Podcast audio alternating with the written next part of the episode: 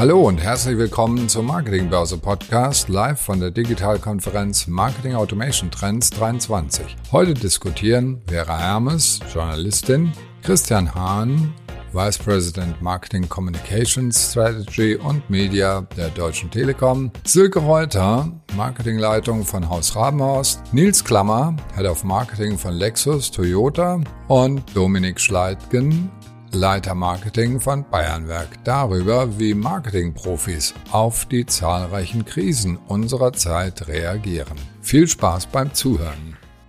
Schön, dass Sie da sind. Ich bin Vera Hermes, ich bin freie Journalistin und ich freue mich sehr auf äh, eine Stunde mit ganz außergewöhnlichen Gästen mit hoher Expertise in ihrer Disziplin und äh, in ihrer Branche. Unser Thema ist ja, ein bisschen hakelig. Es geht um Markenführung in Zeiten multipler Krisen.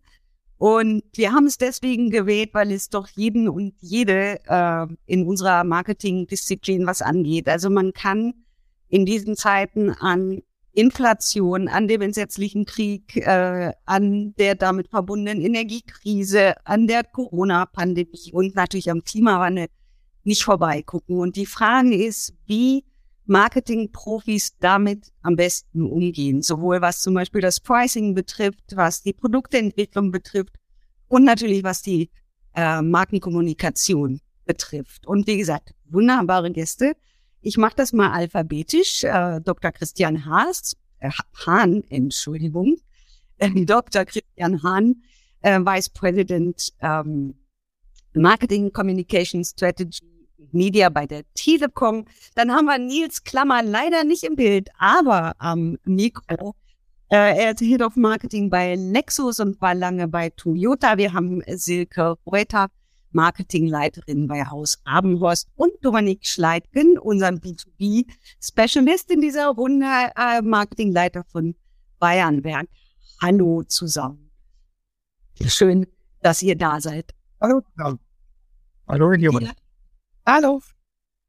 Hallo. Wir hatten uns im Vorfeld auf das Du für diese Runde ähm, geeinigt für die nächsten 60 Minuten. Und nochmal äh, Danis Bitte wiederholt. Stellen Sie doch gerne, gerne Fragen. Äh, das belebt ähm, so eine Diskussion immer. Und uns interessiert natürlich auch, ähm, was Sie denken und was Sie interessiert.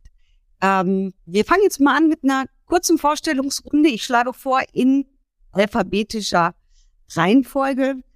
Christian, wer bist du? Was machst du? Wie sieht das Geschäftsmodell aus? Und äh, welche der herrschenden Krisen betreffen euch bei der Telekom äh, am meisten? Also immer aus Market. Ich natürlich. Ja, äh, danke, ähm, Vera, für die äh, kurze Vorstellung schon mal. Ich möchte gerne ergänzen, ich bin Christian, Christian Hahn, seit 20 Jahren bei der Deutschen Telekom, hier verantwortlich im Headquarter für das Thema Marketing, Kommunikation und Media. Also die, die Marketingkommunikation ist natürlich die Frage, wie, wie kommunizieren wir mit unserer Marke? Und ähm, Media ist, glaube ich, auch klar, also tue Gutes und vor allen Dingen rede drüber. Und das Rede drüber, da geht es dann darum, wie können wir unsere Informationen ähm, unter Volk bringen. Zum Thema der äh, Krisen. Ja, alle Krisen betreffen uns natürlich.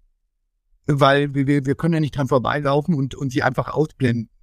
Ähm, ist es so, dass uns die Krisen wirklich treffen? Ja, sie treffen uns natürlich auch, aber ich glaube, dass wir als Deutsche Telekom hier in dieser Krise ein, ein wirklich, ähm, ich will nicht sagen, dass die Krise uns, uns, zugutekommt, um Gottes Willen, das, das klingt so negativ. Aber ähm, wir gehen aus der äh, Krise her stärkt gestärkt hervor, weil die Deutsche Telekom, glaube ich, mit dem Thema beginnt mit Corona. Die Menschen sind nicht im Büro, die Menschen sind zu Hause, die müssen vernetzt werden. Dass wir natürlich auch in dieser Corona-Krise ähm, auch deutlich aufzeigen konnten, dass wir ein systemrelevanter Anbieter sind. Also ohne Telekommunikation, ohne Netzinfrastruktur wird es halt schwierig, ähm, ich sag mal, nicht persönlich trotzdem zusammenzukommen. Das haben wir gemacht. Und ähm, also und und aber natürlich die Krise wie beispielsweise das Thema der Ukraine, ähm, das Thema jetzt die Inflation, was die Menschen betrifft, da ist es natürlich klar, dass wir als Volksmarke, als Marke, die ganz nah beim Kunden ist, natürlich davon betroffen ist und wir uns da gar nicht frei machen können. Aber die Krise ist für uns eine Chance und insbesondere auch für die Marke, weil ich glaube, dass Marken gerade in Krisen die besondere Aufgabe haben, ein Anker zu sein, ein vertrauensvoller Anker zu sein für, für die Menschen. Und das machen wir natürlich auch. Okay, da kommen wir später ganz sicher nochmal äh, drauf zurück. Nils, wenn du kurz Auskunft gibst, bitte. ja, sehr gerne. Ja, hallo zusammen. Ich finde es total schade, dass ich niemanden sehe, aber ähm, die Technik macht's heute, spielt heute irgendwie nicht mit. Ja, ich bin Nils Klammer, ich bin CMO von Lexus, also für die äh, Premium-Marke äh, im Toyota-Konzern. Für die, die es nicht kennen, was nicht schlimm ist, weil die Marke ist jetzt auch nicht, äh, hat jetzt nicht den super hohen Marktanteil, um ehrlich zu sein, und dafür bin ich ja da, um das genau zu ändern. Ähm, ich bin seit äh, ja, knapp 15 Jahren auch bei Toyota, verschiedene Stationen habe ich durchlaufen da. Ich bin originär wirklich ein Agenturkind, komme also aus der Markenstrategie ähm, und habe hier die Verantwortung, ähm, das Marketing, schrägstrich die Marke, schrägstrich die, die Absatzzahlen nach, nach vorne zu bringen. Das ist ganz konkret meine, meine Aufgabe hier bei Lexus. Ähm, wäre du hast gefragt nach dem Geschäftsmodell, gut, muss ich jetzt wahrscheinlich nicht erklären, was das Geschäftsmodell eines Automobilkonzerns ist. Aber ähm, wichtig zu wissen ist, dass wir, ähm, anders als jetzt natürlich äh, Christian das äh, hat, haben wir Güter, die wir unter die Menschen bringen müssen, ähm, also physische Güter. Ähm, und das tun wir über ein Händlernetz. Ne? Also wir sind noch nicht im Online-Verkauf äh, 100 Prozent. Äh, wir machen gerade die ersten Schritte, ähm, anders als jetzt beispielsweise Tesla oder Polestar. Ähm, ist, wie gesagt, das Händlernetz für uns noch die, die wichtigste Stütze und das wird auch so bleiben. Das ist, ähm, und von daher trifft uns die, äh, ja, die Krise, da hattest du ja noch gefragt, wäre ähm, im Prinzip sehr mannigfaltig. Am Ende des Tages ist einfach die Konsequenz, dass wir keine Ware haben oder weniger Ware haben, als wir uns alle wünschen. Ähm, und auch als die Kunden sich wünschen, weil das Thema Autofahren ist äh, durch Corona äh, nicht weniger geworden. Also natürlich sind die Leute im Homeoffice, ja, die fahren also weniger Kilometer, aber das Bedürfnis nach persönlichem Schutzraum ist in dem Zuge höher geworden. Also der Markt ist jetzt nicht äh, in 2021 um irgendwie 50 Prozent eingebrochen. Das ist nicht so. Was eher eingebrochen ist, ist, ist das, was, äh, was die Verfügbarkeit ähm, angeht. Und da sind natürlich, keine Ahnung, wir haben die Fabrik in Russland geschlossen beispielsweise. Äh, wir verkaufen in Russland auch keine Autos mehr. Ähm, die Halbleiterproblematik ist, ist wirklich ein Thema, das in einigen äh, Fahrzeugen die Ausstattung nicht da ist. Also beispielsweise Radios, ne, also Soundanlagen, Multimedia-Anbindung äh, funktioniert nicht mehr. Ähm, die Lieferketten sind gestört. Durch die Inflation müssen wir die Preise erhöhen. Das sind natürlich alles schlechte Einflussfaktoren, die das Geschäft schwer machen, definitiv. Alles klar, das klingt dramatisch. Auch da kommen wir später nochmal äh, auf dich zurück. Vielen Dank. Silke, bei dir? Ja, wir sind ja ein Vertreter des äh, kleinen Mittelstandes, äh, Food- und Beverage-Produktion.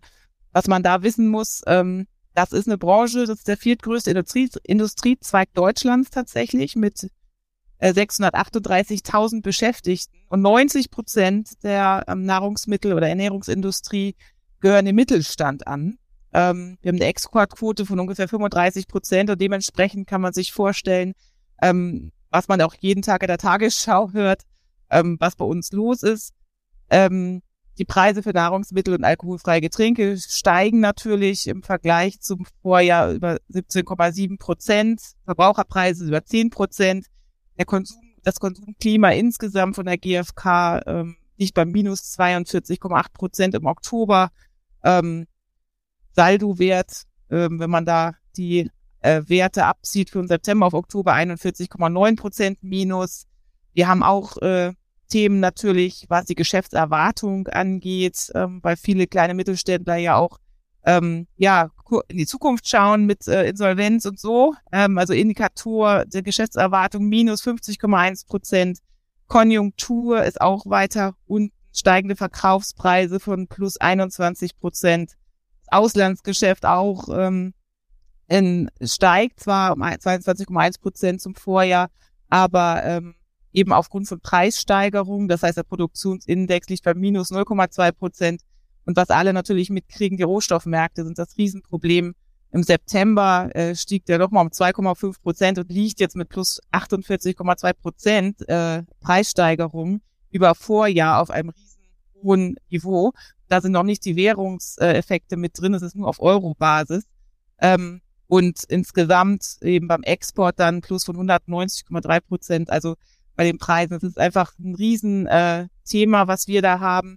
Wir sind als Premium-Marken Rabenhorst und Rotbäckchen Säfte natürlich auch davon betroffen, wie alle anderen, weil wir natürlich hochwertigste äh, Produkte weltweit einkaufen.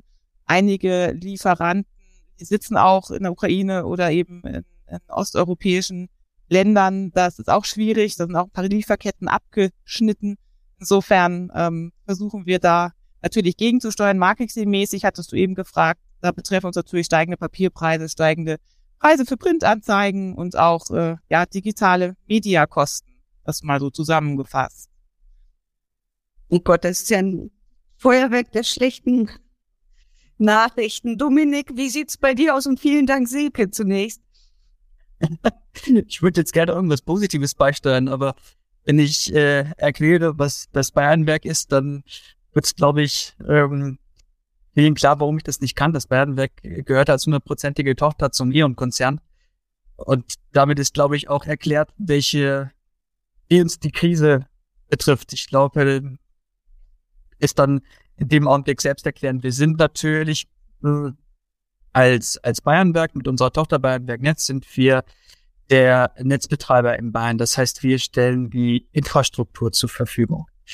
Heißt im Umkehrschluss mit so Dingen wie zum Beispiel auch die, die Preise, auf die steigenden Energiepreise und sowas haben wir tatsächlich keinen keinen Einfluss. Aber wir sind natürlich ein Teil dieses, dieses großen Puzzles der Energiewirtschaft und äh, sind uns dann natürlich auch dann der, der Verantwortung bewusst, die wir da tragen. Christian hat gerade das schöne Wort systemrelevant benutzt. Als Infrastrukturbetreiber ist, glaube ich, auch irgendwo klar, dass das auch auf uns zutrifft. Denn ohne die Energieinfrastruktur gibt es auch keinen Strom, der fließt. Und die Marketingperspektive, dadurch, dass wir diesen systemrelevanten, diese, diesen systemrelevanten Stellenwert haben, ist es natürlich jetzt gerade an uns, an der Marketingabteilung, Vertrauensbildung zu betreiben. Also wir haben eine sehr vertrauensbildende Funktion, die wir jetzt nach außen tragen müssen. Und diese Verantwortung nehmen wir an. Du hast ja, ähm, wir hatten uns äh, ein kleines Vorgespräch darüber geeinigt, dass wir mit der Frage beginnen, wie die Markenkommunikation ähm, reagiert. Weil ihr habt ja alle ganz unterschiedlich gelagerte Probleme. Und was sich ja aufdrängt, ist, kommuniziert man das nach außen? Also wirbt man zum Beispiel um Verständnis oder ähm, geht man in die Offensive, erklärt man zum Beispiel Preise? Und Dominik, du hast, als wir vor fünf Wochen telefoniert haben, hattest du gerade eine Image-Kampagne gestartet und hast mir erzählt, du hättest schlecht geschlafen, weil ähm, du nicht genau wusstest, ob das jetzt der richtige Zeitpunkt ist, für einen Energieinfrastrukturdienstleister eine Image-Kampagne zu starten. Ähm, du hast wörtlich gesagt, dass ganz schön die äh, Herausforderung war, die politische Lage zu beachten, ohne sie zum Thema zu machen. Jetzt äh, in der Rückschau, wie ist es denn gelaufen und wie ist es vor allen Dingen bei der Zielgruppe angekommen? Also für alle, die um meinen Nachtschlaf besorgt sind, es äh, steht sehr gut um ihn inzwischen wieder. nee, es war tatsächlich so, für diese Idee, diese Image-Kampagne zu, zu machen, die stand schon lange fest. Und dann kam natürlich, haben sich diese Dinge geändert und wir mussten uns fragen, ist es jetzt noch der richtige Zeitpunkt? Ja, nein. Aber wir haben uns dann wieder umgekehrt, was ist denn gefragt, was ist denn die Alternative? Und das wäre dann irgendwie wegducken gewesen und das fanden wir auch nicht, fanden wir auch nicht richtig. Zumal es ja auch so ist, auch in der aktuellen Situation, auch in der aktuellen Krise, es gibt ja Wege, die herausführen. Mit an uns ins Bernberg denken, Stichwort Energiewende. Also es ist ja nicht so, ich glaube, Christian hat auch gerade irgendwas äh, gesagt, so sinngemäß, jede Krise bietet auch eine Chance. Ne? Und wir können mit dem, was wir als, was wir anbieten können als Bayernwerk eben auch zeigen, es gibt Möglichkeiten weiterzumachen. Und das alles können wir natürlich nicht alleine machen. Das ist auch klar. Und deswegen haben wir uns bei dieser Kampagne auf unsere Kundinnen und Kunden gestürzt. Also wir haben die Produkte wirklich in den Hintergrund gepackt, sondern stattdessen den, den Menschen im Mittelpunkt gerückt und einen sehr dokumentarischen Ansatz gewählt, dass wir halt eben unsere Kundinnen und Kunden in ihrer Lebenswelt abgebildet haben und dass wir jetzt buchstäblich den Menschen im Mittelpunkt gerückt haben. Also mit den Bildern, die dabei rausgekommen sind, wer sich das äh, angucken möchte, wird sehen, dass die Menschen, die wir abgebildet wurden, das sind alles echte Leute aus einer Konfisserie, Stichwort Lebensmittelindustrie, aus einer Brauerei, aus ähm, einem Bauunternehmen. Und das sind alles echte Kundinnen und Kunden von uns, die dann eben buchstäblich in der, in der Mitte des Bildes stehen. Und die unruhigen Nächte dann, äh, ja, Vera? Super, wie machen das die anderen? Also ähm, benennt ihr in eurer Außenkommunikation das Problem? Weil äh, ihr, Dominik, habt es ja nicht, also ihr habt ja nicht das Problem genannt, sondern sozusagen eine Lösung.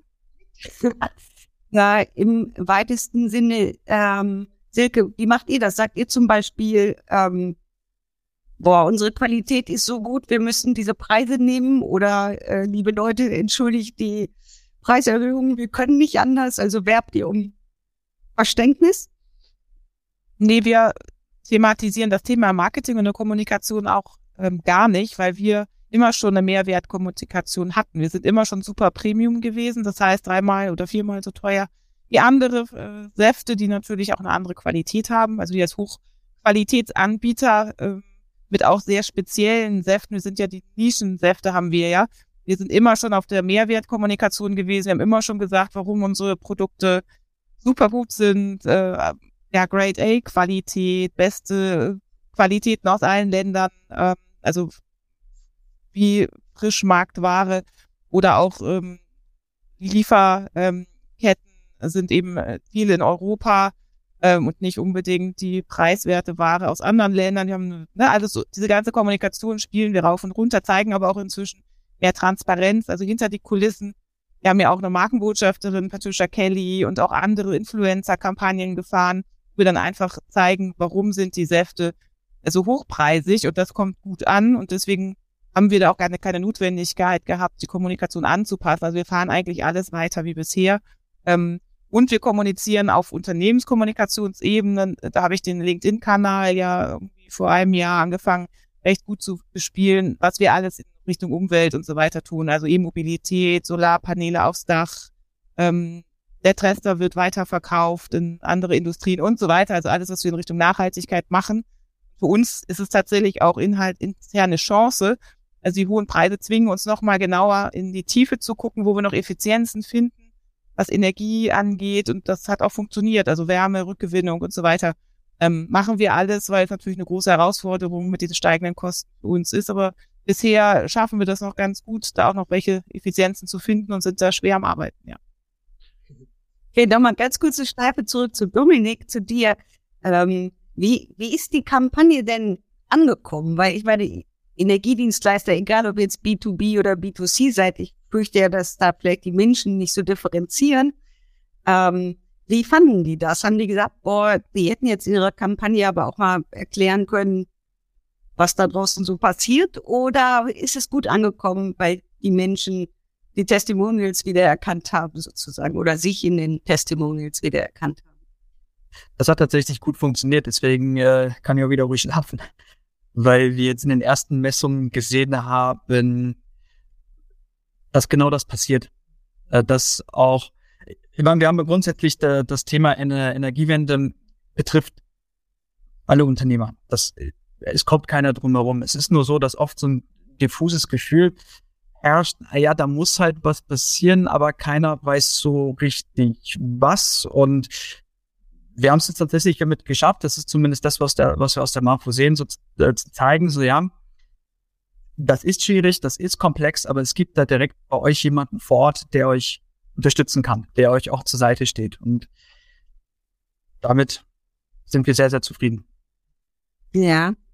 Ähm, wenn man sich mal die Situation von Nils anguckt, ich meine, Nils, du bist ja eigentlich in der absurdesten aller Situationen, weil du musst eine Ware verkaufen, die du gar nicht verkaufen kannst. Ähm, Das, äh, und ich meine, okay, man kann ja ein Auto kaufen, man weiß nur nicht, wann es kommt und man weiß auch nicht, ob der Preis noch der ist, der es war, als man es bestellt hat. Ähm, wir hatten das Thema im Vorgespräch schon und äh, da festgestellt, dass deswegen in der Autowerbung ja im Moment deswegen weniger Fahrzeuge als Mobilitätskonzepte und Nachhaltigkeitsaspekte und dergleichen gehighlightet werden. Ähm, wie machst du das? Erklärst du deiner Zielgruppe, Freunde, in zwei Jahren kauft doch den Lexus XY, ist ein tolles Auto? Oder erst runter? Könnte ja auch sein. Nee, ich, ich greife nochmal den Faden von gerade auf. Also muss man den, muss man die Leute konfrontieren mit dem, was so eine Krise im Prinzip auslöst. Ich bin klar der Meinung, das sollte man nicht tun, es sei denn, es hat einen unmittelbaren Bezug äh, zu dem, dass man den, der, der Audience Lösung zeigt. Ne? Also du musst den, du musst die Leute ja mit Lösungen abholen. Und das ist, glaube ich, auch der Grund, warum, wenn ihr euch die Automobilkommunikation anguckt, momentan da seht ihr immer viel mehr äh, Markenbotschaften, immer mehr Purpose, immer mehr, ähm, ich sag mal, äh, Kommunikation für eine Marke, die dich in die Zukunft, die dich in der Zukunft auch mobil hält. Ähm, das ist eine ganz klare Folge daraus. Ne? Also ja, du hast recht. Weniger Autos sind bestimmt zu sehen, weil zu sagen, äh, guck mal, wie schön das Auto und ähm, das kriegst du aber erst in drei Jahren oder willst du auch selber nicht, warum, das ist natürlich nicht hilfreich. Das hilft weder uns noch dem, dem Interessenten. Ähm, deshalb, ähm, mh, ja, Automobilkommunikation, also Autokommunikation findet bei uns trotzdem nach wie vor statt, aber nicht mehr ähm, so in der in der Gesamtbreite. Ne? Da sind wir uns auf jeden Fall Richtung äh, Markeninhalte unterwegs. Aber wenn du tiefer im, im, im sogenannten Purchase Funnel bist oder Informationsfunnel äh, bist, also das heißt du suchst konkret ein Auto, da machen wir natürlich Automobilkommunikation. Da gibt es auch konkrete Angebote, weil es ist ja jetzt nicht so, dass man kein Auto kaufen kann. Und äh, du kannst Autos kaufen. Es gibt nur bestimmte Autos, die, die auf die du la lange warten musst, weil halt Komponenten fehlen. Ähm, aber du kannst natürlich äh, bestimmte, bei uns sagt man Grades, ne, also bestimmte Ausstattungsvarianten oder bestimmte Modellvarianten, kannst du kaufen, die kriegst du auch sehr schnell. Ne? Das poppt nur gerade so auf dieses Thema, weil gerade das, was die Leute momentan extrem äh, nachfragen, nämlich Autos mit äh, Batterie, also entweder Plug-in oder voll elektrisch, da wird es natürlich schwieriger wegen, wegen, ähm, wegen der ähm, Lieferfähigkeit von Batterien und Halbleitern. Und äh, das heißt, du hattest noch gefragt, ob wir die Budgets runtergefahren haben. Nein, haben wir bisher nicht ähm, weil es gibt äh, sowohl äh, Upper Funnel, also sprich Markenkommunikation, eine große Chance, sich äh, zu, zu positionieren und im, im Lower Funnel, wo die Leute halt wirklich Autos suchen, ähm, weil Leasingvertrag ausläuft beispielsweise, brauchst du ein Auto. Ähm, da sind wir nach wie vor sehr, sehr stark unterwegs und da sind wir auch sehr, ähm, äh, also sagen wir, da, da legen wir einen sehr starken Fokus auf Effizienz. Na, weil da darf uns kein, keine Streuverluste oder so passieren. Wie ist denn das intern? Also was sagt denn der Vertriebsvorstand? Kommen da jetzt nicht Begehrlichkeiten, dass man sagt, ähm, gebt uns jetzt mal ein bisschen was von eurem Budget ab, zumindest temporär, bis es äh, die Fahrzeuge wieder gibt und wir geben das Geld für andere Dinge aus? Oder?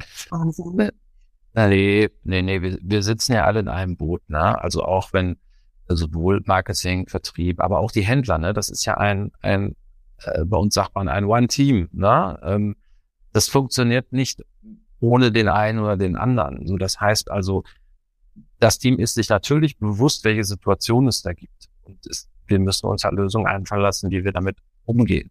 Ne? So, und wenn du, also wir sind ja Importeur in Deutschland, ne? wir, wir sind darauf angewiesen, ähm, auf die Ware, die wir halt aus den Fabriken bekommen.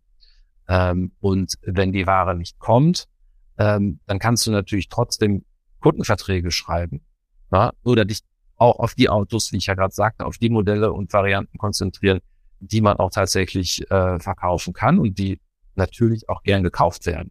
Ja?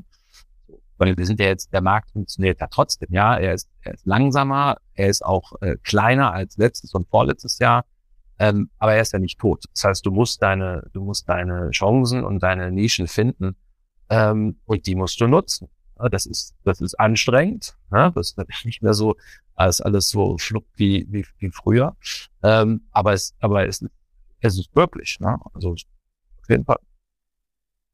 Aber uns übrigens auch, ähm, ja, wir sollen ja ein bisschen diskutieren, ähnliche Geschichte tatsächlich. Ähm, wie, wie ist das bei dir, Christian? Merkt ihr eigentlich, habt ihr auch äh, Lieferkettenprobleme? Also geht es auch bei euch um Halbleiter und Chips? Also habt ihr auch nur annähernd ein ähnliches Problem? Wenn ihr das nächste Mal live bei unseren Experten-Roundtables mit dabei sein wollt, schaut mal auf digitalkonferenz.net vorbei. Dort findet ihr immer das Programm unserer aktuellen Digitalkonferenz.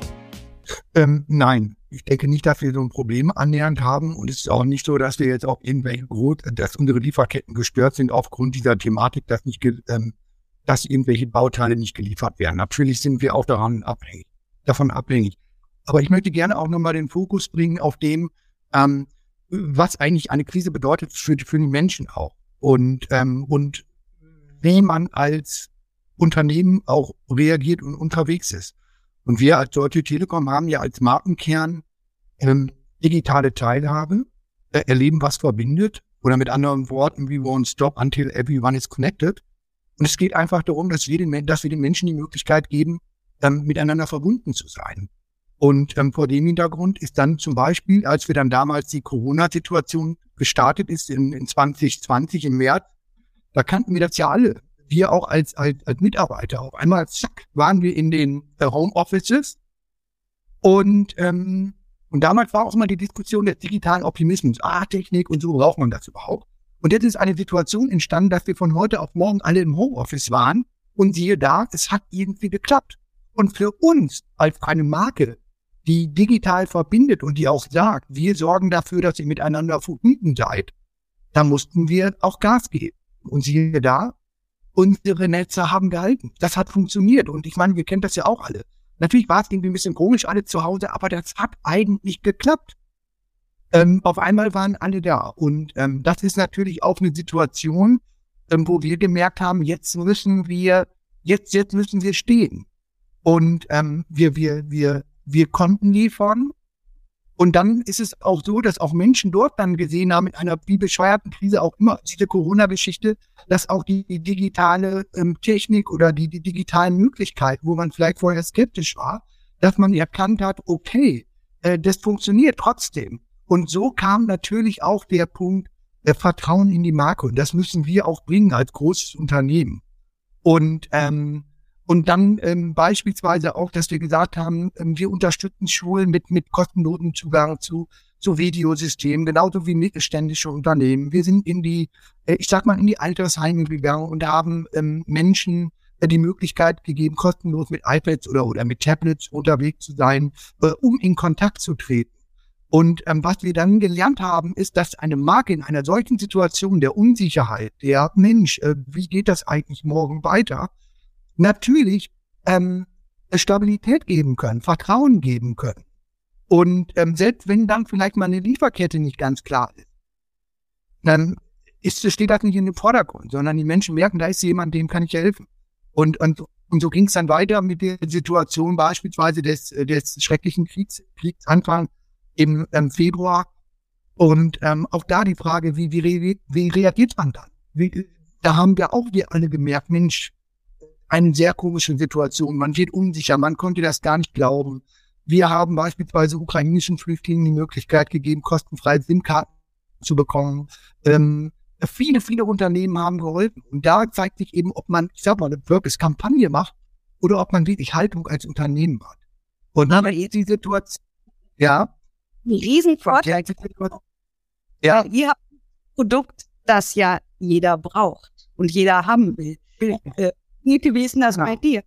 Ähm, ich mag eure Säfte sehr gerne, aber es braucht sie ja letztlich keiner. Es braucht ja auch keiner einen Lexus. Also, Christian, du bist ja in der, du bist ja in der, auf der Insel der Glückseligen. Marketingtechnisch, oder?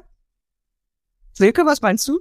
Bei uns braucht man nicht, aber wir haben natürlich Rückenwind durch ganz viele Trends, muss man sagen. Es gibt den Trend zur Gesundheit, den Trend zur Nachhaltigkeit, zur Hochwertigkeit, zu auch ähm, ja weniger medizinischer ähm, Versorgung oder Vorsorge, sondern nach natürliche Vorsorge. Und das tut man mit unseren Säften. Wir sind ja kein klassischer Trinksaft, der Erfrischungsgetränk ist, wie viele andere, sondern wir sind Gesundheitsprodukt mit beiden Marken, mit Rabenhorst und mit Rotbäckchen, weil wir ja Vitamine und Nahrungsergänzungsmittel im Endeffekt und Mineralstoffe drin haben. Und insofern kann ich auch sagen, dass die Verbraucher jetzt deswegen nicht abwandern, sondern wir haben eben ja die Health Aware Society, so nennt man das als, als Trendbegriff. Und sag mal, grün und ökologisch äh, sich zu ernähren, Organic ist ja auch ein Riesenthema, vegan, vegetarisch, Flexitarier ist ein Riesenthema. Insofern spielt uns das in die Karten, dass wir jetzt sagen können, wir leiden jetzt nicht ähm, unter den Krisen, dass wir große Absatzverluste haben. Aber wir müssen natürlich auch ein paar ähm, Preiserhöhungen machen, weil eben unsere Rohstoffe teurer werden. Also Preiselbeere zum Beispiel wurde mal teurer oder eben ja immer mal so die eine oder andere Beere, das andere gleicht es dann wieder aus. Aber ähm, wir haben da schon immer so unsere Herausforderung bei einzelnen Säften. Dementsprechend nehmen wir die Preise dann hoch, aber wenn Sachen billiger werden, nehmen wir die Preise auch wieder runter. Also das kennt der Handel von uns schon, weil wir da tatsächlich sehr fair sind und die Verbraucher das eben auch wertschätzen wegen Gesundheitsaspekt. Und auch wenn ganz viele Krisen existieren, an der Gesundheit spart man tatsächlich nicht. Und es ist ja auch ein Trend zu immer mehr Nahrungsergänzung, immer mehr Gesundheitsvorsorgeprodukten zu erkennen und davon profitieren wir natürlich. Insofern sind wir jetzt auch nicht unglaublich traurig und auch Marketingbudgets werden nicht gestrichen. Wir shiften so ein bisschen Richtung modernere Marketingkanäle von Print weg aber gut, das war eh überfällig. Das ist jetzt eher ein Nachholen äh, von Dingen, die andere schon früher gemacht haben, äh, weil wir traditionell ein bisschen konservativer und langsamer sind. Ich denke auch, so, solange du mit äh, mit Lösungen kommst, was, was um, um die Bedürfnisse der Menschen zu, zu, zu befriedigen, ähm, ist eine starke Marke auch in solchen Krisen total äh, existent und auch relevant. Ne? Ich meine, ich Natürlich beneide ich Christian ein bisschen um sein Produkt in dem Fall. Ja, aber natürlich trotzdem, ähm, bei Toyota zum Beispiel haben wir ähnliche Dinge gemacht. Ne? Wir haben, wir haben Autos in die Ukraine geliefert, dass die Leute da mobil sind. Wir haben die Mitarbeiter hierhin geholt äh, und verteilt auf Europa und so weiter. Also das, da haben wir auch super viele Sachen gemacht. Ähm, und ich, ich glaube auch, dass du in so einer, in so, in solchen Zeiten äh, Stabilität und Stärke zeigen musst, ne? auch mal vielleicht Absatz der Produkte und dass das auch vom, vom Konsumenten auf jeden Fall auch geschätzt und gewürdigt wird. Ne? Also es hört ja keiner auf, ähm, sich was Gutes zu tun, ne? so wie sie gerade sagt. Es sei denn, du steckst in so einer Krise, dass, dass, dass die Menschen sich das wirklich nicht mehr leisten können. Aber ich glaube, da, da sind wir noch nicht oder nicht. Genau, ich meine, als Premium-Hersteller ist man natürlich auch immer in der guten Lage. Man ist, hat eine Nischenzielgruppe. Wir haben jetzt genau. keine Mainstream-Zielgruppe. Das heißt, in der Nische, wo man eh Premium ist, ne, dann hat man eher weniger Probleme im Moment. Mal gucken, wie es dann nächstes Jahr aussieht. Ne? Das ist, nächstes Jahr ist dann eher so ein bisschen Wackelkandidat, was die Planung angeht. Aber da planen wir auf Sicht, aber auch keine Marketing-Reduktion an den Budgets bisher. Insofern können sich alle ähm, freuen, die das Geld wir kriegen ein bisschen weniger dafür, weil wir die Inflationssteigerung natürlich nicht mitnehmen können. Kommuniziert ihr das denn äh, bei der Telekom oder bei Lexus, äh, dass ihr was Gutes tut? Also zum Beispiel die äh, Autos in die Ukraine zu liefern, um den Menschen zu helfen oder diese SIM-Karten zu verteilen. Also nutzt ihr das für eure Kommunikation oder macht ihr das quasi pansiatisch, stillschweigend, selbstverständlich? Ähm, also bei Toyota machen wir das auf jeden Fall. Das passiert natürlich dann nicht in Kampagnen, sondern in, in äh, ja, im besten Fall in Social Media und in Presse, ne? aber das, das tun wir auf jeden Fall. Jetzt haben wir natürlich A-Markt nicht so eine Durchdringung wie die Telekom, ne? Auch klar, da kann, da ist der Effekt, den Christian wahrscheinlich erzielt, deutlich höher, aber ich sag mal, inhaltlich wird es wahrscheinlich sehr ähnlich sein, ne? Ja. Ja, das ist tatsächlich so. Und Nils, ähm, was du auch gerade gesagt hast, wenn man konkrete Lösungen anbietet, ja, dann muss man die auch kommunizieren. Also wenn wir beispielsweise sagen, liebe ähm, Flüchtlinge, ihr habt die Möglichkeit, Prepaid-Karten bei uns abzuholen in den Shops etc. Ja, dann das, das muss man ja auch wissen. Oder ähm, also vor dem Hintergrund oder was wir gesagt haben, äh, hier, ihr habt die Möglichkeit entsprechend auf, auf ähm, äh, Videosysteme zugreifen zu können oder wir schenken euch iPads oder wir geben euch die Möglichkeit, weil ihr jetzt viel, viel mehr kommunizieren müsst digital als früher, höheres Datenvolumen etc. Das kommunizieren wir natürlich auch, das ist klar. Und, ähm, und wir, ähm, weil wir die Menschen einfach erreichen müssen, aber auch generell die Markenkommunikation hat eine extrem hohe Bedeutung in einer solchen Situation. Oder eigentlich, ich würde sagen, nicht nur in einer solchen Situation, aber vielleicht wird das in einer solchen Situation auch den Menschen im Unternehmen noch deutlicher, wie wichtig eigentlich eine starke Marke ist. Und äh, dieses ganze Thema, dass wir immer sagen, wir sind bei unserem Kunden ganz nah, dass wir ihn verstehen etc., dann musst du das Gefühl, was die Menschen gerade bewegt, da musst du ja auch zuhören und auch kommunizieren, und sagen, ich verstehe, wie es dir gerade geht, ich weiß, was du brauchst, etc. Ähm, und deswegen würde ich das auch gar nicht bezeichnen als so typische Marketingkampagnen, sondern das ist einfach ein Dialog. Und in der Tat ähm, hört man vielleicht in solchen Zeiten nicht nur die produktorientierten Kampagnen, die wir natürlich auch machen, sondern man hat auch ein, ein stärkeres Gespür dafür, ähm, dass da eine Marke sich meldet und, und die Situation reflektiert. Und dann, da möchte ich zumindest für uns sprechen. Und das ist jetzt auch bei uns nicht irgendwie so eine Purpose-Kampagne, weil die gerade jetzt so, so relevant ist, sondern das ist unser Markenkern, der eigentlich permanent ist. Also mit anderen Worten, du kannst nicht Haltung kommunizieren, sondern oder die, du hast die nicht in die. Und aber natürlich ist uns auch bewusst, dass natürlich ein solches Thema wie die digitale Verbundenheit in Zeiten, wo man gar nicht zusammenkommen konnte, natürlich auch eine relevantere Situation ist als beispielsweise die Frage, ähm, welches Fass Bier steche ich morgen an, ohne das jetzt äh, niedriger zu bewerten. Das ist klar. Aber man muss natürlich auch liefern in solchen Situationen. Und ich glaube, das ist uns ganz gut gelungen. Zumindest ähm, unsere Kunden geben uns seit 2020 bis heute eine deutlich bessere Bewertung in den typischen Image-Unternehmensdingen wie wird ihrer gesellschaftlichen Verantwortung gerecht, kümmert sich wirklich um den Kunden. Da haben wir wirklich Höchstwerte seit ungefähr, äh, also mindestens seit den letzten 15 Jahren. Und das zeigt, dass wir offensichtlich in unserer Markenarbeit von den Konsumenten so wahrgenommen werden, dass die merken, denen, denen, können wir vertrauen, die geben uns Halt. Und also vor dem Hintergrund war diese Krise aus einer reinen Markenkommunikationssicht eine eine Herausforderung, aber eine riesen, ja, eine Chance klingt so blöd, sondern ja, es war, dafür sind wir da. So einfach ist das. Sowas ähnliches hast ja du, Dominik, eben natürlich in einem anderen Kontext auch erzählt, ne? Also Nähe herstellen, auch Regionalität, äh, Stabilität, Vertrauen. Ähm, bei dir ist es, glaube ich, noch in der Zielgruppe ein bisschen schwieriger, weil die müssen eigentlich eure Produkte kaufen, äh, weil sie sich auf die Klimawende einstellen müssen. Sie haben aber im Moment kein Geld. Ist das korrekt dargestellt? So halt, ähm, wirklich müssen, tun sie, tun sie nicht. Aber ich glaube, es ist jedem klar, dass, dass es perspektivisch keinen, keinen großen anderen Weg gibt. Und gerade vor dem Hintergrund ist auch wirklich nochmal wichtig, dass, dass was, was Christian gesagt hat, dass dieses, dieses Gefühl von Sicherheit zu, zu vermitteln. Ne? Ich weiß nicht, ob man es jetzt äh, hier gerade in der Kamera sieht. Wir haben ähm, gerade 100 Jahre Bayernberg gefeiert. Also seit 100 Jahren stehen wir für eine gewisse Netzstabilität in, in der Region. Und gerade jetzt ist das halt etwas, was, was wir triggern müssen, was wir klar machen müssen. Ähm, ihr könnt euch auch nach wie vor weiterhin auf uns verlassen.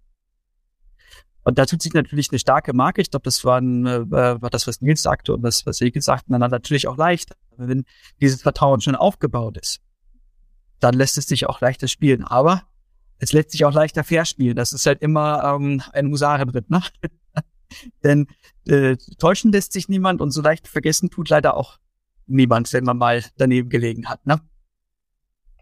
Ja, ja genau, natürlich eben auch. Ne? Profiteure der Krise möchte man ja auch nicht sein, auch wenn man als starke Marke dann doch irgendwie profitiert.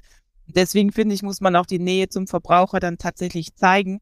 Also wir haben zum Beispiel während der Corona-Krise Bastelanleitungen für Familien gemacht, damit sie mit ihren Kindern zu Hause die Zeit sich vertreiben können. Vorschläge, was kann man einfach machen und so weiter. Ne? Wir haben versucht, ähm, tägliche Tipps zu geben und wir haben auch eine kleine Kampagne gestartet, wo es darum ging, den Perfektionismus in der Familie mal so ein bisschen runterzuschrauben, also das Unperfekte zu feiern, was uns auch extrem viele ja positive ja Zusendungen gebracht hat, wo auch die Familien sagen, ja genau so ist es, weil wenn ich mich noch stresse zusätzlich meinem täglichen Familienalltag, dann bringt das auch keinem, dann sind alle am, sag ich mal, rumschreien und am sich irgendwie streiten. Und wenn man dann bei Corona-Zeiten zu Hause sitzt, ist es doch ganz gut, wenn man mal fünf gerade sein lässt. Und das haben wir auch aufgenommen und auch in so kleine Videospots äh, verarbeitet. Kommt extrem gut an und setzen wir auch weiter fort. Aber das ist jetzt auch nicht so, dass wir die Krise jetzt surfen und sagen, wir wollen jetzt unbedingt da Profit draus schlagen. Ne? Wir wollen den Menschen eigentlich helfen, bei uns immer so, dass der Mensch steht im Zentrum aller unserer Marken und aller unserer Tätigkeit. Deswegen ist Haus Rabenhaus früher mal angetreten. Das war die Gründungsidee, ne? dass wir Gesundheit und das Gute für die Menschen wollen. Ich hätte vielleicht noch eine, eine, kleine Anekdote so aus meinem früheren Leben, wenn ich die noch einbringen darf, weil du gerade so schön sagtest, die Welle surfen und so, ne? Ähm, die, die Krise surfen, als, ähm, als die äh, Katastrophe im Ahrtal damals war. Vor, ist jetzt auch so anderthalb Jahre her, glaube ich, ungefähr. Ne? Äh, da habe ich damals noch für einen Hersteller von PSA, also für persönliche Schutzausrüstung, äh, gearbeitet. Und wir hatten einen Marktbegleiter, der hat das tatsächlich äh, für sich ausgeschlachtet. Hat das sehr ähm, medienstark inszeniert, wie er, wie er da hingefahren ist und dort seine Produkte verteilt hat, kostenlos natürlich, um die Menschen zu unterstützen. Wir hingegen haben uns dagegen entschieden. Wir haben auch geholfen. Wir sind hingefahren. Wir haben ähm, mit angepackt tatsächlich. Also unsere Außendienstler haben dort mit, mit angepackt und dann geholfen, haben Schuhe verteilt, auch geholfen, andere Dinge zu, alte Schuhe zu entsorgen, etc. pp. Wir haben es aber nicht an die große Glocke gehängt. Und, ähm, der Effekt war dann irgendwann der, dass es trotzdem bemerkt hat und dass es sich dann organisch über die Social Media Kanäle verteilt hat. Also ähm, manchmal ist es auch eine gute Idee, Gutes zu tun und andere darüber reden zu lassen, will ich damit sagen. Genau, so machen wir das auch übrigens. Im Ahrtal sind ja auch Leute bei uns betroffen zu wesen. Wir sind ja 20 Kilometer südlich äh, von dem Christian, ne? also Bonn und dann Onkel.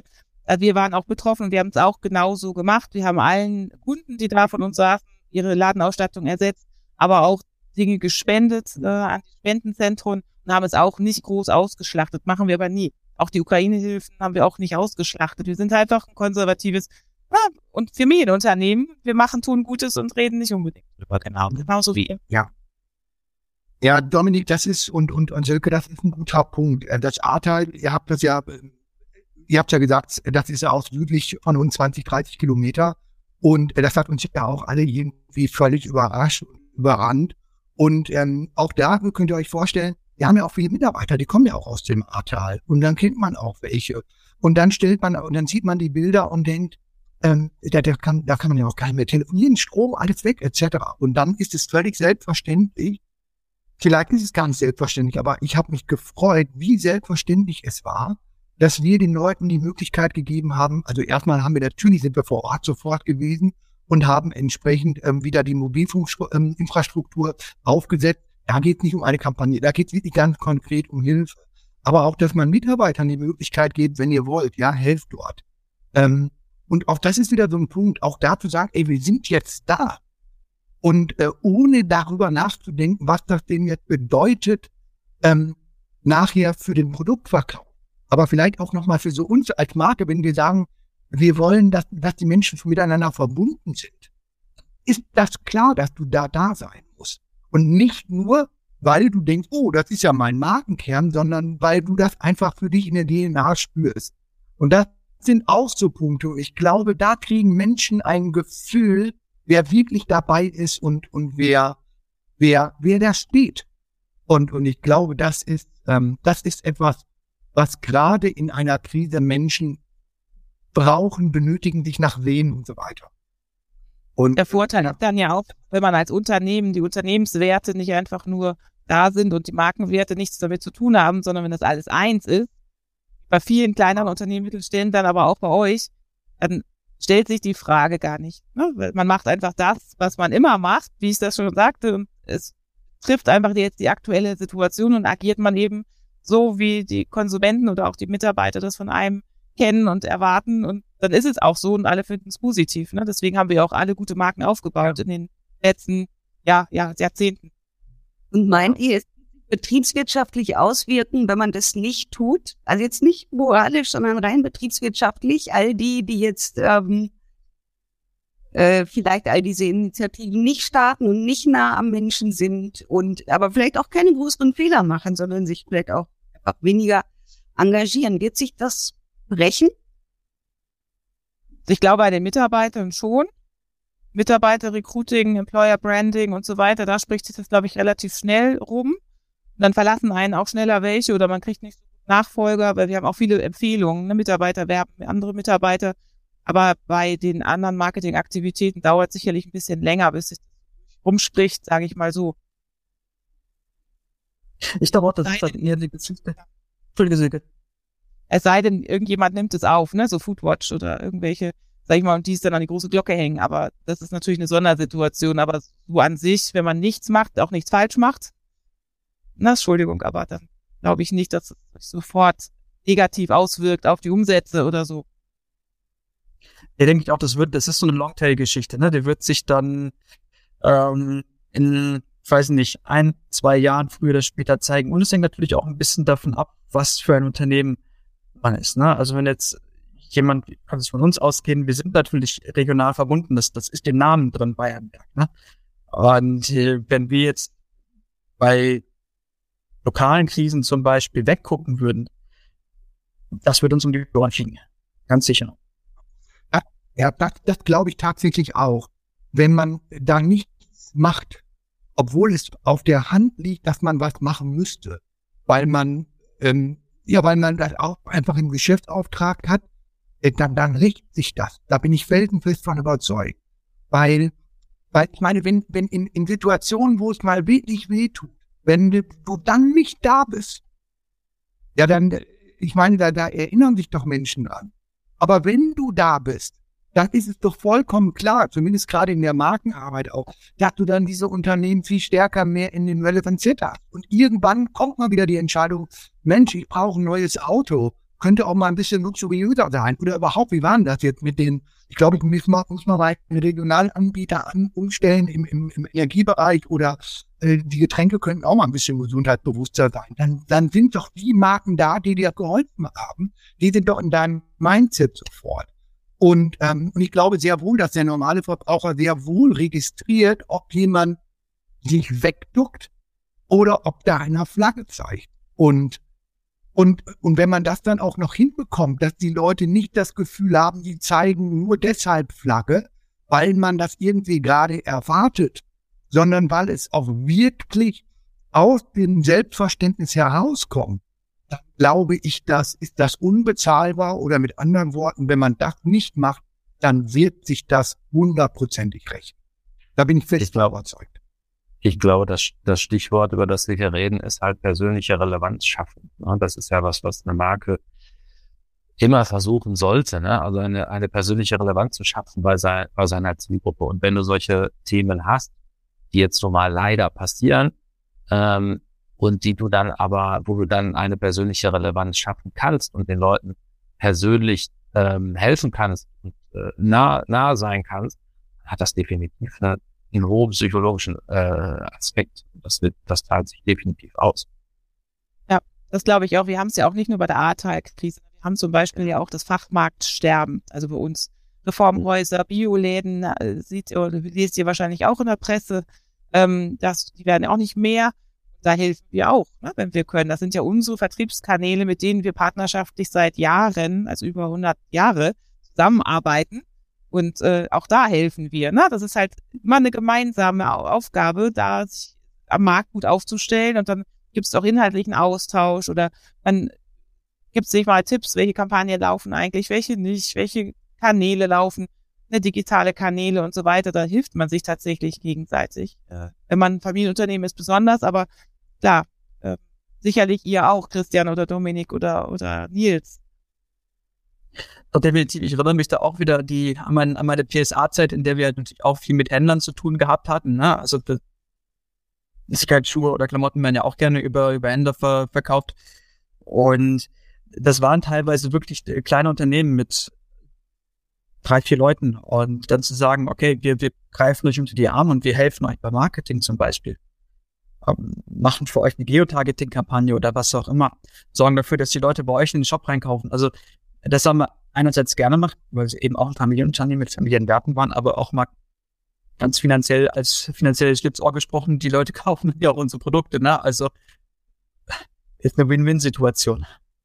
Ja, könnte man machen zum Beispiel Werbemittel für die. Ne? Also wir machen Fotoshootings und alle unsere Apotheken, Reformhäuser und so weiter, Biolin, können unsere Werbemittel frei nehmen. Wir haben eine Mediendatenbank, können sich runterladen, müssen keine eigenen Shootings machen. Ne? Das verteilen wir for free sozusagen. Ist es also so, dass Marketing in Zeiten multipler Krisen sozusagen das Beste aus den Unternehmen rausholt, wenn man so will? Ähm, dass ähm, mehr gesellschaftliche Verantwortung übernommen wird und dass die Marken näher an die Menschen rücken. Das ist also eigentlich eine aus der Marketingperspektive oder aus der moralischen Marketingperspektive her ein, äh, eine wirklich große Chance ist, äh, sich als gutes Unternehmen unter Beweis zu stellen. Ich sehe es so ein bisschen als so ein Trendbeschleuniger gerade. Das wird Christian, glaube ich, auch was sagen. Entschuldige, habe ich jetzt, äh, bin ich jetzt vorgeprägt. Aber ähm, ich glaube, wenn man so ein bisschen zurückguckt, wir haben so eine, so eine Entwicklung hin zu mehr politischer Werbung, mehr zu, zu Werbung mit Haltung. Also ich denk mal, ich weiß nicht, wie lange es her ist, als irgendein Lebensmittler damit mit zu Weihnachten geworben hat mit de, dem einsamen Großvater. Ne? Das ist so für mich so der Punkt, wo es angefangen hat. Und heute sind wir immer mehr auch in der Kosmetikindustrie, in der Textilindustrie und so eine, so eine, so eine Krisensituation wie jetzt ist für mich dann einfach noch etwas, was diese Entwicklung antreibt, die ich persönlich sehr gut finde, aber äh, also ich glaube tatsächlich auch, dass, ähm, dass natürlich Marken in einer solchen Situation, wenn sie es denn richtig machen, sich, sich dort gestärkt rausgehen und auch zeigen, genauso wie wir ja auch in Krisen feststellen, wir mal an, ich weiß jetzt nicht, wo ihr wohnt, aber ihr wohnt in einem kleinen Ort und dieser kleine Ort ist gerade, da ist ein, ähm, äh, irgendwas ist da passiert. So. Dann freut man sich ja auch und dann stellt man ja auch fest, wie man sich unterhakt. Dass leider erst mal irgendwas passieren muss, dass man sich unterhakt und dann feststellt, ey gut, da haben wir uns mal wieder alle mal untergehakt und ganz ehrlich vergessen, was da sonst war. Weil du eben merkst, ich brauche da jetzt jemanden und äh, nur gemeinsam schaffen wir das. Und ähm, das ist jetzt so eine Situation. Menschen sind unten, äh, sind unsicher, die verlieren die Orientierung, wissen gar nicht mehr, das, was gestern noch für hundertprozentig sicher gilt, das stimmt auf einmal gar nicht mehr. Wem soll ich denn noch glauben?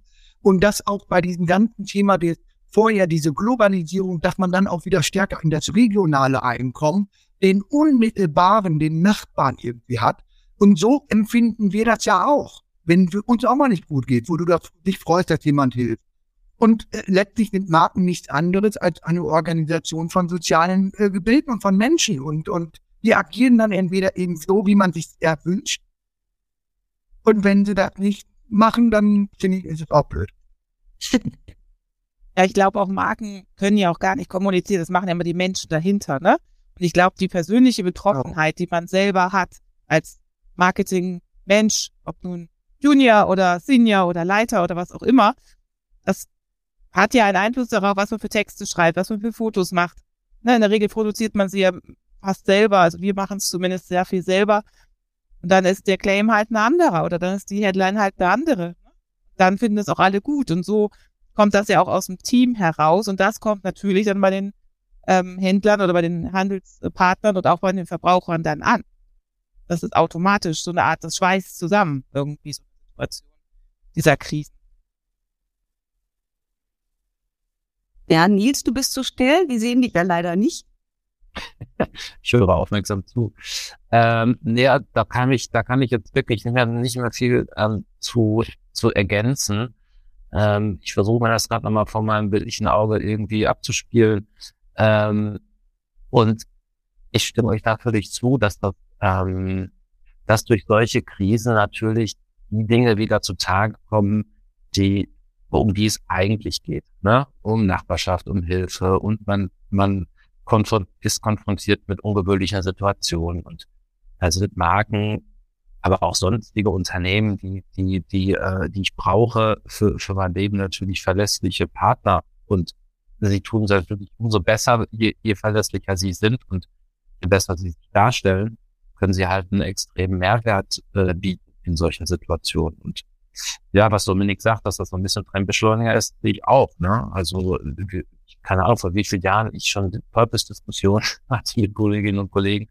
Äh, und das geht jetzt auch alles irgendwie äh, auf diesen Kern, ähm, weil das solche Themen halt einfach wichtig werden. Ne? Es geht nicht mehr um, äh, keine Ahnung, das nächste äh, Gadget, was ich, was ich äh, brauche, was ich mir sowieso nie, äh, also was eh nur ein Spaß war.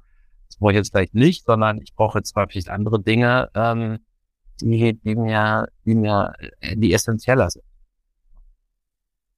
Ja, das heißt, Marketing in Zeiten multipler Krisen lässt die Menschen zusammenrücken und ähm, reduziert sozusagen aufs Wesentliche oder fokussiert. Nicht, muss ja gar nicht eine Reduktion sein, sondern vielleicht ist das Wesentliche ja das, wonach sich auch viele Menschen sehen. Das hatten wir ja auch während Corona, dass da eine Werteverschiebung oder eine Werterückbesinnung stattgefunden hat. Vielleicht ist das auch so.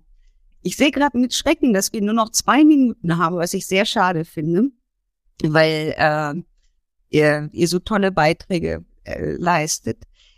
Ich hätte noch eine letzte Frage mit, mit der Bitte um quasi eine maximal knackige Antwort, nämlich was, was empfiehlt ihr Marketingverantwortlichen in diesen krisengeschüttelten Zeiten zu tun? Ist eine sehr pauschale Frage, gebe ich zu, aber haut mal raus optimistisch bleiben und nach vorne schauen. Ganz klar, Konsumenten dran sein und Insights äh, generieren, die wirklich relevant sind. Besinnt euch auf die, die Stärken eurer Marke und tragt sie nach außen. Ich denke auch gute Balance zwischen Investment in die Marke finden, ähm, aber natürlich auch ähm, das Thema ja, wahrscheinlich Performance Marketing nicht, nicht zu vernachlässigen, ne? so ein bisschen vertriebsgetrieben, weil du kannst jetzt nicht auch nur Markenarbeit machen. Das funktioniert auch nicht. Deshalb, glaube ich, muss man da eine gute Balance finden. Ich finde, dazu sollte man eigentlich noch mal einen eigenen Roundtable machen, nämlich wie man das jetzt mit der Performance-Schiene äh, verheiratet, was ja nur Daseinszweck von Unternehmen ist ja tatsächlich Umsätze zu generieren. Ähm, aber ganz sicher geht ja das eine nicht ohne das andere. Ähm, ich danke euch ganz herzlich. Und wenn ich mal zusammenfassen darf, dann würde ich sagen, dass ihr äh, vor allen Dingen nach vorne gestellt habt, dass Vertrauen, Stabilität und Verlässlichkeit sehr wichtige Anker sind in diesen Zeiten für Marken, dass es darum geht, eine persönliche Relevanz zu schaffen, Nähe herzustellen, dass ähm, was ich so rausgehört habe, dass in Krisen ganz offensichtlich auch ohne groß darüber zu kommunizieren, äh, von Marken viel, viel Gutes gemacht wird, um nah bei den Menschen zu sein, dass es geht, darum geht, Sicherheit und Orientierung zu bieten. Ähm, die Sache mit dem Trendbeschleuniger zu mehr Haltung ist äh, ganz sicher richtig. Vielleicht sollten wir uns auch in einem Jahr nochmal wieder treffen und nochmal Revue passieren lassen, äh, was bis dahin passiert ist. Ähm, ja, und optimistisch bleiben, finde ich, ist auch eine ganz, ganz schöne Botschaft in diesen Zeiten. Ich danke euch sehr für eure Zeit, für eure Expertise, ähm, für eure Beiträge und würde jetzt abgeben an Dani, ohne natürlich nicht, ohne mich auch noch ähm, bei Ihnen da draußen zu bedanken. Schön, dass Sie dabei waren. Ähm, wir freuen uns über Kommentare. Das war der Marketingbörse Podcast mit einem Mitschnitt der Digitalkonferenz Marketing Automation Trends 23 vom November 2022. Es diskutierten Vera Hermes, die Journalistin, Christian Hahn, Vice President Marketing der Deutschen Telekom, Silke Reuter, Marketingleitung von Haus Rabenhaus, Nils Klammer, Head of Marketing Lexus und Toyota und Dominik Schleitgen, Leiter Marketing des Bayernwerks. Danke fürs Zuhören und gerne das nächste Mal live bei digitalkonferenz.net.